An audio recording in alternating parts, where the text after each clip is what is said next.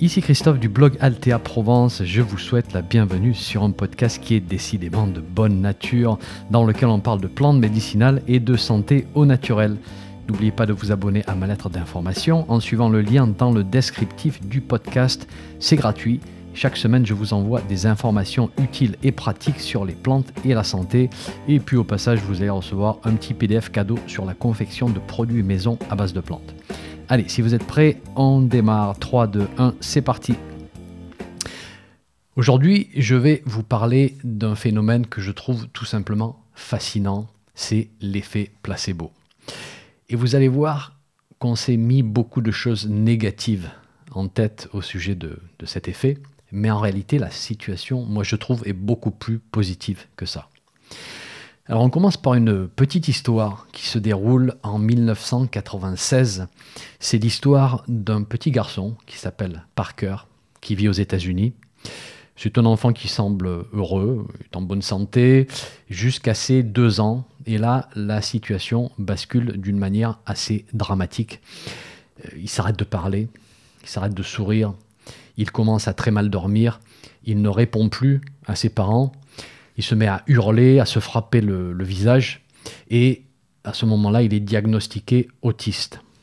Et malgré les différents traitements hein, que les parents vont essayer, la situation se détériore peu à peu, jusqu'à ce qu'il ait 3 ans. Et à ce moment-là, Parker a pas mal de, de, troubles digestifs et sa mère l'emmène voir un gastro-entérologue qui va lui faire faire une endoscopie pour voir si on arrive à détecter quelque chose d'anormal, voilà, d'un point de vue digestif. Et il n'y a absolument rien, mais quelque chose d'assez incroyable arrive. Du jour au lendemain, Parker subit une métamorphose, hein, littéralement. Sa digestion va bien, il dort bien, il recommence à parler et à sourire, il recommence à dire maman et papa. Vous imaginez la, surprise et le bonheur des, parents. Et donc les parents veulent en savoir plus. Qu'est-ce qu'il s'est passé exactement? La mère de Parker, qui s'appelle euh, Victoria, euh, commence à questionner le, personnel médical. Qu'est-ce qui pourrait bien expliquer ce changement? Et elle découvre que la seule chose qui pourrait expliquer ça, c'est la prise d'une hormone digestive qui s'appelle la sécrétine. C'est une substance qui stimule la sécrétion de bicarbonate au niveau du pancréas. Et on a fait prendre de la sécrétine à Parker pour voir si son pancréas fonctionnait bien. Et donc Victoria se dit qu'il y a probablement un lien entre la digestion de Parker et sa condition, et que la sécrétine est probablement la clé du changement, parce qu'il n'y a, que ça qui a, vraiment changé. Et donc elle contacte euh, son gastro-entérologue pour avoir une nouvelle dose et pour voir si les améliorations continuent. Et le médecin refuse parce que ça sort du protocole officiel. Elle contacte des universités médicales pour expliquer son expérience, voir si elle peut trouver une équipe qui pourrait l'aider et, la suivre. Et là, personne n'est intéressé. Et vous vous imaginez qu'on a dû la prendre, euh, voilà, comment dire, pour une personne un petit peu originale. Mais quand on fait face à un problème de santé, il faut se battre. Et elle se bat.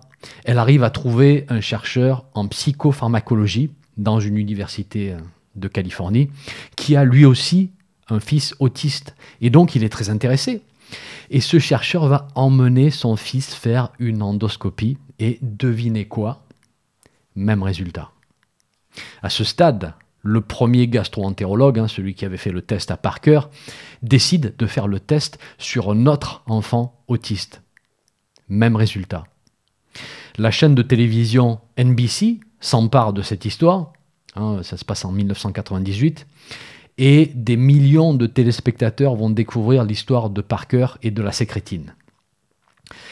En deux semaines, les réserves de sécrétine dans tous les États-Unis sont épuisées. On s'échange des doses de sécrétine pour des milliers de dollars sur Internet. Des familles vendent leur maison pour pouvoir se payer le traitement. Et on estime que 2500 gamins autistes recevront de la sécrétine pendant cette période, avec d'excellents résultats pour de nombreux gamins. Alors à ce stade, comme vous pouvez vous imaginer, les autorités médicales commencent à s'inquiéter parce que tout ça, ça commence à prendre des proportions un petit peu inquiétantes. Et c'est un chercheur de Caroline du Nord qui va mener la première étude sur l'effet de la sécrétine chez l'enfant autiste. Et on va faire cette étude euh, dans les règles de l'art, hein, randomisée avec placebo, le tout effectué sur 60 enfants autistes, 30 qui vont recevoir de la sécrétine et 30 qui reçoivent un placebo. Les résultats sont publiés dans le prestigieux euh, New England Journal of Medicine en euh, décembre 99 et les résultats vont littéralement plomber tous ceux qui s'étaient investis dans ce projet. En fait, aucune différence entre la sécrétine et le placebo. Et la communauté médicale va interpréter les résultats de la manière suivante. La sécrétine ne démontre aucun résultat clinique lorsque comparée à un traitement inerte, un traitement qui est vide. Et par association, on en conclut que la sécrétine ne démontre aucun résultat. Et littéralement, je, cite les chercheurs, ouvrez les guillemets, une dose de sécrétine humaine synthétique n'est pas un traitement efficace pour l'autisme. Et il est là le problème. Ce jugement-là n'est pas correct. C'est une erreur. Et c'est l'idée que je vais développer dans cet épisode. Et imaginez la réaction des parents qui ont vu leur gamin se métamorphoser en l'espace de quelques jours. Imaginez que vous êtes en train de leur expliquer que ce qu'ils ont vu, c'est dans leur tête. Voilà. Leur gamin qui se frappait la tête contre un mur 20 fois par jour, qui ne parlait plus, se remet à leur dire Regarde maman, comme c'est joli dehors en regardant par la fenêtre. Et ça, j'invente pas. Hein, ça a été capturé en vidéo pour le reportage sur la NBC. Eh ben, je peux vous dire qu'il vaudra mieux venir avec un imperméable parce que vous allez sûrement vous prendre quelques œufs bien frais dans la figure. Mais ça, c'est la version soft. Ce qu'on a oublié d'expliquer, c'est que dans cette étude, il y a eu une amélioration significative dans les deux groupes, sécrétine ou placebo. Des améliorations qui peuvent sembler comme des petits miracles pour les parents. Et c'est sûr que certains enfants n'ont pas réagi du tout, hein, c'est toujours le cas quel que soit le traitement qu'on teste, mais certains enfants ont répondu d'une manière assez spectaculaire. L'effet placebo, c'est pas du vent, c'est un véritable effet thérapeutique qu'il va falloir qu'on arrive à apprivoiser aujourd'hui, vraiment. Les études montrent un effet placebo pour toute une liste de conditions, et un effet assez fort. L'hypertension, la dépression, la nausée, les migraines, les problèmes d'érection chez l'homme, les troubles digestifs, l'asthme, les douleurs chroniques. Certains chercheurs considèrent que ben, c'est une anomalie statistique en fait. Voilà. Ou parfois ils pensent qu'ils ont affaire à un patient qui se laisse facilement manipuler par ce qu'on lui a dit. Mais les malades vont mieux et leurs paramètres physiologiques sont modifiés d'une manière mesurable. Donc c'est pas que dans la tête, c'est dans le corps aussi. Et puis, excusez-moi, mais on prend un petit peu les malades pour des imbéciles en leur disant que c'est parce qu'ils sont influençables et qu'ils croient tout ce qu'on leur dit. Les chercheurs qui se sont vraiment penchés sur l'effet placebo ont fait des découvertes en fait assez fabuleuses et je trouve qu'on n'en parle pas assez aujourd'hui. L'un des pionniers de l'effet placebo, c'est un neuroscientifique qui s'appelle Fabrizio Benedetti. Il est italien et dès les années 1970, il remarque que dans les études cliniques, les patients dans le groupe placebo ont très souvent des résultats aussi bons que dans le groupe médicament. Ceci est en général balayé sous le tapis hein, d'une manière systématique et ça, ça embête un petit peu Benedetti. Donc, ce qu'il va faire, lui, c'est vraiment s'intéresser à l'effet placebo et ce qui va provoquer euh, le démarrage de, son travail, c'est la découverte des endorphines. Et il se dit, tiens, si notre corps arrive à fabriquer une hormone aussi puissante que la morphine, avec les mêmes effets, c'est peut-être que ça joue un rôle dans l'effet placebo, au moins pour la gestion de la douleur. Et ça va être validé par un chercheur californien en 1978 euh, qui donne un placebo à des patients qui ont subi une, intervention chirurgicale dentaire. Et je peux vous dire que les douleurs dentaires, euh, c'est pas marrant. Et pour un tiers de ces patients-là, le placebo va apporter un soulagement significatif. Et donc, ce que les chercheurs ont fait, c'est qu'ils ont donné tout de suite après à ces personnes de la naloxone. La naloxone, c'est une molécule qui va bloquer les effets des endorphines. Et la douleur revient immédiatement. Et donc, en 1978, on démontre que les endorphines expliquent en partie l'effet placebo pour les études sur la douleur. Alors aujourd'hui, on estime que l'effet placebo affecte entre 30 et 60% des patients pris en charge médicalement. Euh, on le retrouve dans les préparations pharmaceutiques en prise par voie orale, dans les injections et dans les interventions chirurgicales. Et le problème, c'est qu'on n'a aucun moyen de savoir si l'amélioration de la situation est due à la méthode testée ou à l'effet placebo. Ce qu'on sait en revanche, c'est qu'on a un effet puissant qui, crée définitivement un effet physiologique. Voilà. Non, c'est pas juste dans la tête de la personne, il faut arrêter de dire ça. Et en fait, il faut qu'on arrive à évoluer de l'idée d'un simulacre de traitement à l'idée d'un traitement à part entière, hein, qui serait reconnu comme valide. Et le tout sans rentrer dans des dérives. Voilà, quelque chose qu'on pourrait appeler la placebo-thérapie. Et ça, ça a toujours posé un problème parce que donner une gélule vide à une personne et lui dire qu'elle contient une substance active contre ses douleurs de dos, par exemple, eh ben, vous l'avez compris, c'est du mensonge. ce n'est pas éthique du tout. Et bien sûr, tout médecin s'est toujours refusé à même considérer cette approche-là, et on comprend tout à fait, d'une manière très logique. Mais il y a une personne qui a bouleversé la situation, il s'appelle Ted Kapchuk, c'est un chercheur américain. Et en 2010, il publie une étude qui a pris le monde scientifique par surprise. Qu'est-ce qu'il a fait? Il a pris 80 femmes qui souffrent de colopathie fonctionnelle, qu'on appelle aussi syndrome de l'intestin irritable, euh, qui est une situation qui peut être assez invalidante, avec beaucoup de douleurs digestives. Donc voilà, il y, a de la douleur, il y a des gènes. Euh, c'est une étude randomisée dans laquelle on a comparé l'efficacité d'un placebo annoncé c'est ça qui est important. C'est-à-dire qu'on a dit aux personnes qu'elles allaient prendre une pilule placebo fabriquée à partir d'une substance inerte. On leur a dit ça. On leur a expliqué comment le placebo fonctionne au travers de processus dans lesquels l'esprit influence le corps, mais on a annoncé la couleur. On a dit, vous voyez, dans cette pilule, il n'y a absolument rien. Et devinez quoi? Les résultats sont positifs avec des améliorations significatives sur la sévérité des symptômes. Voilà. Et on a comparé le tout à un groupe qui ne prend absolument rien, mais qui est accompagné de la même manière par les chercheurs. Euh, donc l'aspect interaction humaine reste la même euh, dans les deux groupes. Ah, c'est fascinant, non?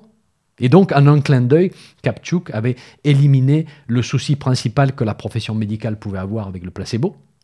Et pourtant, lorsqu'il est parti faire des conférences pour exposer euh, ses résultats, à chaque fois qu'il a demandé à son audience, qui était constituée de médecins, de lever la main s'ils allaient utiliser l'effet placebo de cette manière, personne n'a jamais levé la main. Et un médecin explique que s'il décide un jour d'utiliser le placebo, ça veut dire que son patient va rater une opportunité d'utiliser une substance active qui pourrait bien amener un effet thérapeutique en plus euh, une position qu'on arrive à comprendre, bien sûr, mais ce dont ce médecin a oublié de, parler, c'est qu'avec un placebo, on n'a pas à gérer une liste d'effets secondaires, d'effets indésirables, hein, qui nécessitent aujourd'hui qu'on introduise un fascicule de 20 pages dans une petite boîte de médicaments. Alors il y a des risques avec cette proposition que je suis en train de vous faire, bien sûr. Les risques sont que l'effet placebo, lorsqu'il est utilisé hors du contexte médical, pourrait faire disparaître des symptômes qui permettraient à un médecin de diagnostiquer une maladie. Ça, c'est un problème. Mais là, comme toujours, il faut faire preuve de bon sens. Hein, si vous avez des migraines chroniques, vous pouvez utiliser des plantes médicinales pour vous soulager, mais il faut d'abord vous assurer qu'il n'y a pas de pathologie qui se cache derrière les maux de tête. C'est logique. Euh, pareil pour l'acupuncture ou pareil pour toute autre forme de thérapie hein, qui est dispensée par des personnes qui ne font pas partie du corps médical diagnostic médical d'abord pour écarter toute pathologie qui nécessite une intervention spécifique. Voilà. Il peut y avoir des dérives avec les plantes médicinales, il peut y avoir des dérives avec l'acupuncture, il peut y avoir des dérives bien sûr avec la placebo-thérapie d'une manière très similaire, mais il n'y en a pas une exception ici. Et il y a des limitations aussi. Voilà. À ma connaissance, un placebo contraceptif ne va pas empêcher une femme de tomber enceinte. Voilà. Et j'irai certainement pas tester un placebo antibiotique dans un cas de septicémie provoqué par un staphylocoque doré. Voilà. Vous voyez ce que je veux dire? Il y a clairement des limitations à ce qu'un placebo peut faire basé sur ce que nous savons aujourd'hui. Alors, il y a un fort potentiel pour la gestion de la douleur chronique, pour la colopathie fonctionnelle, pour la dépression, pour l'anxiété, euh, pour l'asthme, pour la maladie de Parkinson, pour les maladies auto-immunes. Et pour le reste, il faudra encore plusieurs années pour voir où se cache le potentiel, en espérant que certains centres de recherche vont continuer à investir dans l'effet placebo, bien évidemment, euh, ce qui est quand même une grosse question. Alors maintenant, euh, un point intéressant, c'est comment maximiser l'effet placebo dans notre pratique des bonnes herbes. Et d'ailleurs, ça va peut-être vous paraître bizarre que je parle de ça. Et remarquez que toujours aujourd'hui, on n'est pas très à l'aise avec l'effet placebo parce qu'il y a tout un tas de, boulets qui lui sont attachés. Hein, l'idée que c'est de la manipulation, l'idée que c'est du charlatanisme. Mais j'espère vous avoir convaincu que l'effet placebo est un effet réel, physiologique, puissant, et qui va se superposer à l'effet des plantes et qu'il faut vraiment essayer d'en profiter, euh, alors bien sûr d'une manière éthique. Alors comment faire?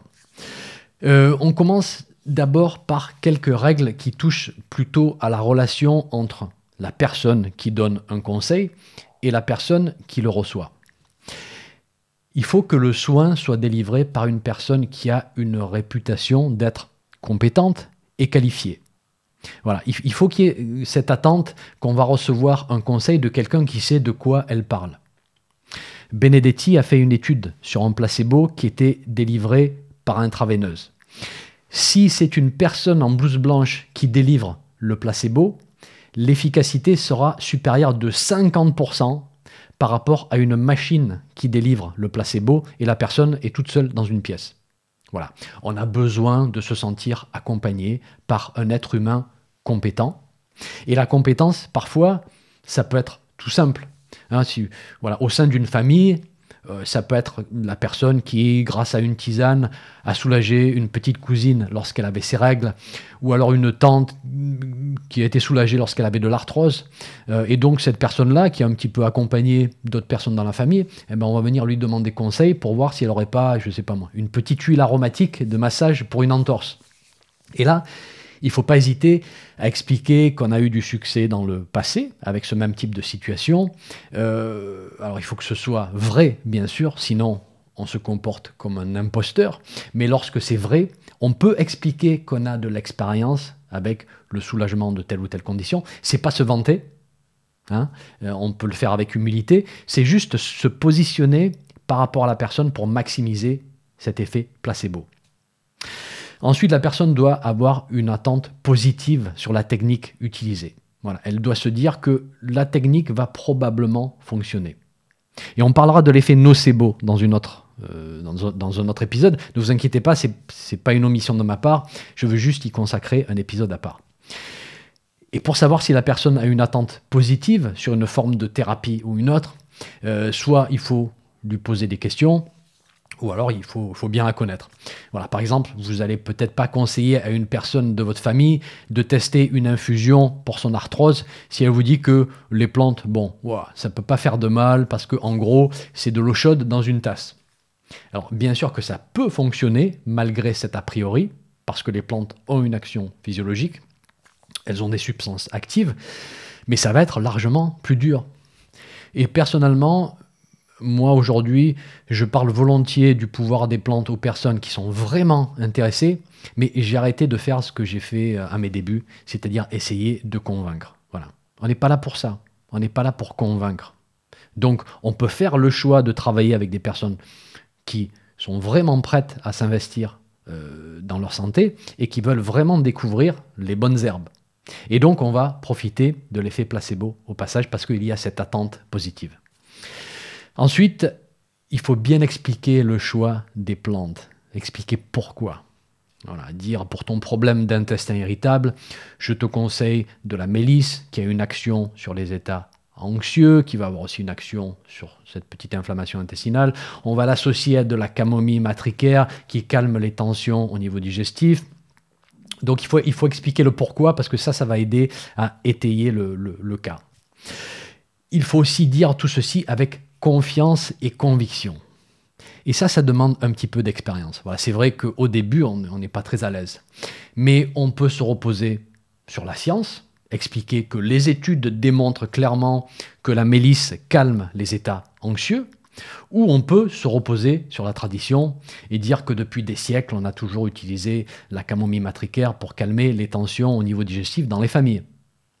On peut aussi se reposer sur les ouvrages de référence, dire que le fameux docteur Valnet recommandait telle ou telle plante pour telle ou telle condition, etc.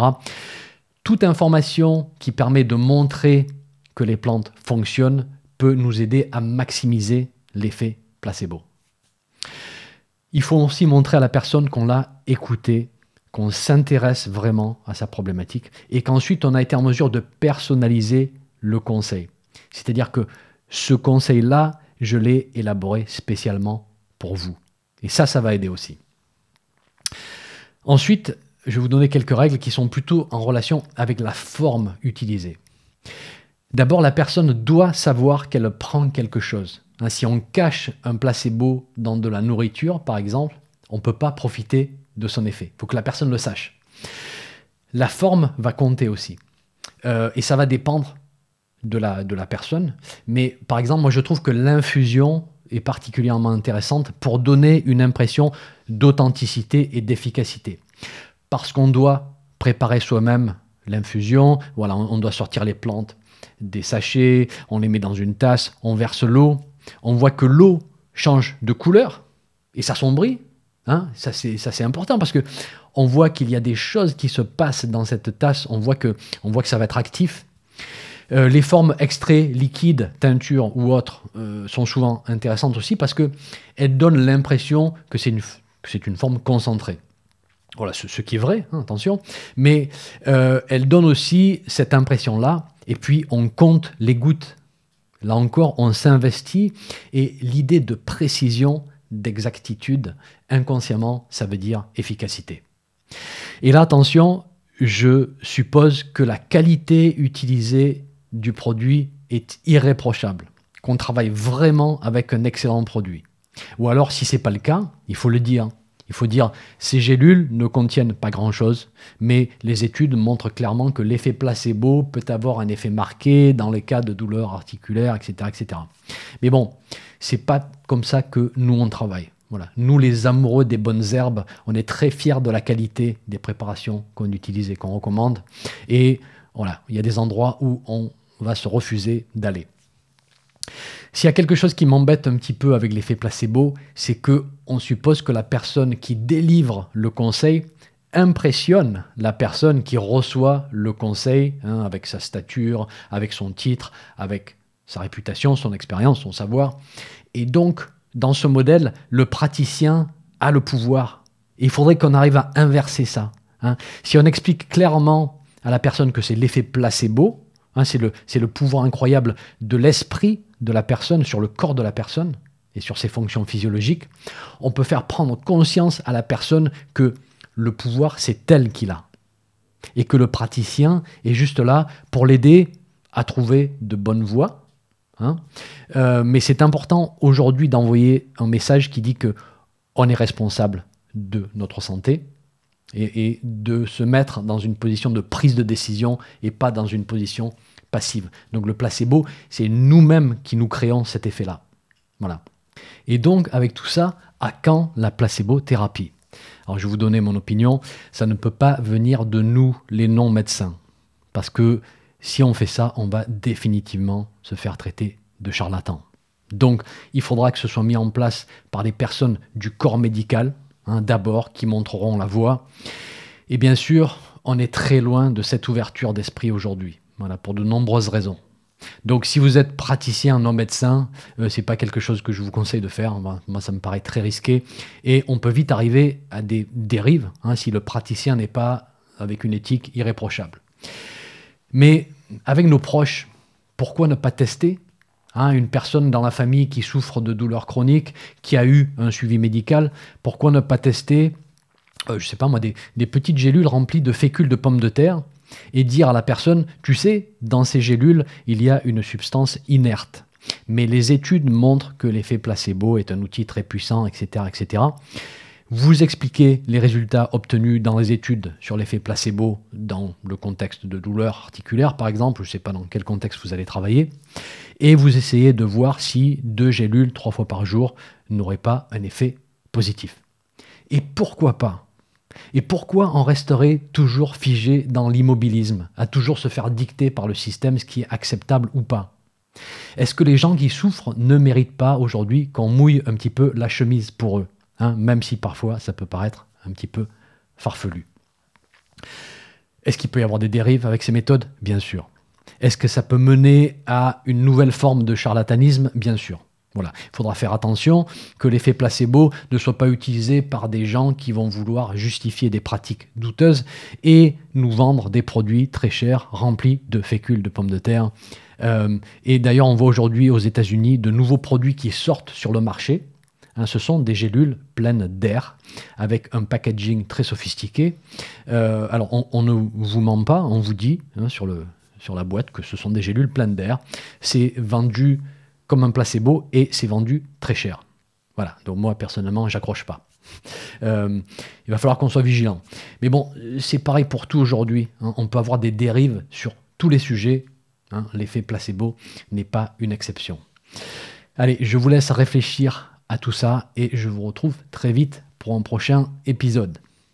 Un petit message avant de vous laisser. Si vous avez aimé ce podcast, merci de laisser une évaluation sur votre plateforme de podcast favorite. Ça permettra à d'autres personnes de découvrir mon podcast et d'en profiter. Un grand merci.